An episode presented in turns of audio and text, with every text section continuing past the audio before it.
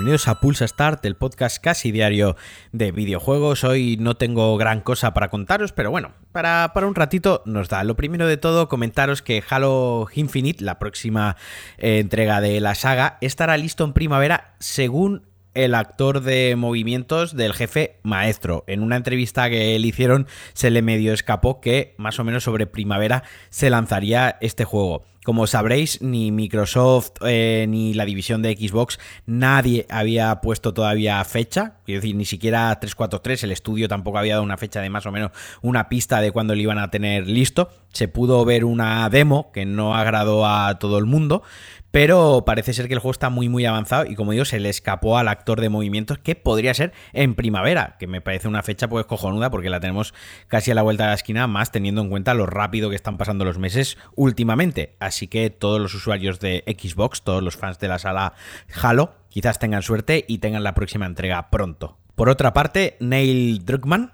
es el nuevo copresidente de Naughty Dog. Ha sido director creativo dentro de la compañía, también ha sido guionista en la mayoría de los juegos del estudio los últimos 10 años, vaya que todos lo, conocemos principalmente por The Last of Us, por ser el director de The Last of Us, y lleva, ya digo, en Naughty Dog desde, creo que Jack and Dexter, desde Jack 3, o sea, la tira de años, así que ahora lo han ascendido, lo han nombrado copresidente y a mí me, no sé, me ha alegrado mucho porque es un, es un tipo al que admiro mucho laboralmente, o sea, todo su trabajo lo he seguido y me ha gustado, creo que tiene mucho talento, además creo que es un gran jefe de equipo, la gente habla muy bien de él y bueno, pues ha llegado hasta ahí por méritos propios, creo que es un gran paso para la compañía y sobre todo para los, los jugadores, para nosotros, para que Naughty Dog siga haciendo juegazos.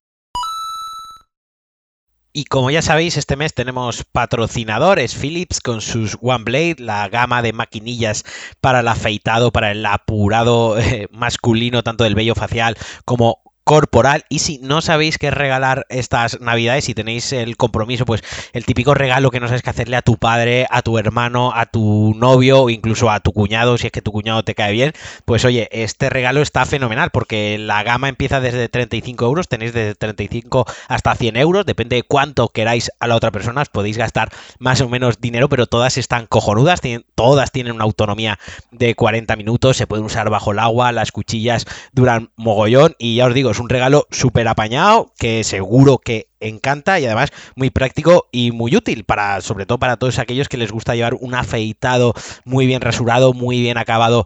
todos los días. En cinco minutos te pasas la maquinilla y vas eh, guapo, vamos, como el que más. Así que ya sabéis, la gama de Philips One Blade, un regalo de puta madre para estas navidades. Y esta noticia se sale un poquitín de los videojuegos, casi me veo encima de la emoción cuando se confirmó, y es que ya tenemos actor principal, ya tenemos actor para interpretar a Snake en la película de Metal Gear Solid. Y este no es otro que Oscar Isaac, que lo conoceréis todos por interpretar a Poe Dameron en la última trilogía nefasta, terrible, malísima de Star Wars. Y en un medio, el otro día, en un medio de, películas, de cine especializado, confirmaron pues eso, que ya había entrado en la producción, que había sido contratado como actor principal. Una producción que lleva desde principios del año pasado en marcha, con su director, Jordan Bock Roberts, no es un director muy conocido, hizo la última película de King Kong, hizo un anuncio creo que para Destiny 2, pero sobre todo es un tío muy friki, es amigo de Kojima, así que yo creo que la película está en las mejores manos y no tenemos por qué asustarnos, seguro que, que sale algo bastante bueno y si no, pues oye, una adaptación más de videojuegos que ha salido mal, vaya sorpresa. Y CD Projekt ha informado o ha anunciado a qué hora se activará eh, Cyberpunk 2077 para todos aquellos que lo tengan comprado, lo tengan precargado digitalmente, ya sea en PC o en consola. Y en España nos toca esperar a la una de la mañana a los que tenemos PC o a los que lo vayan a jugar en Stadia. Hace poco había una oferta que, regalaban Stadia que se quedaba muy bien. Y oye, quien no tenga un PC súper potente. Yo soy un hater de Stadia totalmente. A mí me parece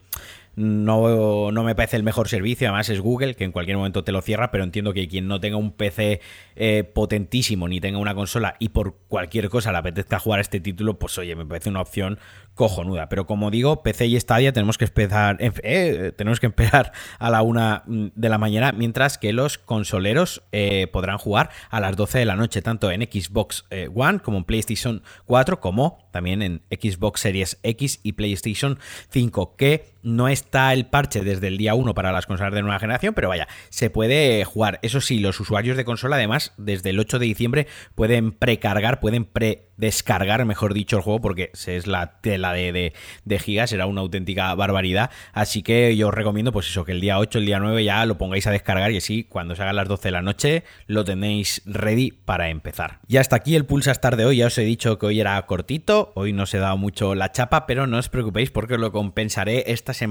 con un par de episodios con invitados, un par de episodios un poco más largos que he estado preparando. Os mando un abrazo muy fuerte, espero que empecéis este lunes de puente para aquellos afortunados que tengáis puente y para los que no, pues eso, mucho ánimo, mañana fiesta, o sea, esta semana es muy rara, tiene como dos domingos o tres domingos, así que a disfrutarlo, jugar muchos videojuegos y adiós.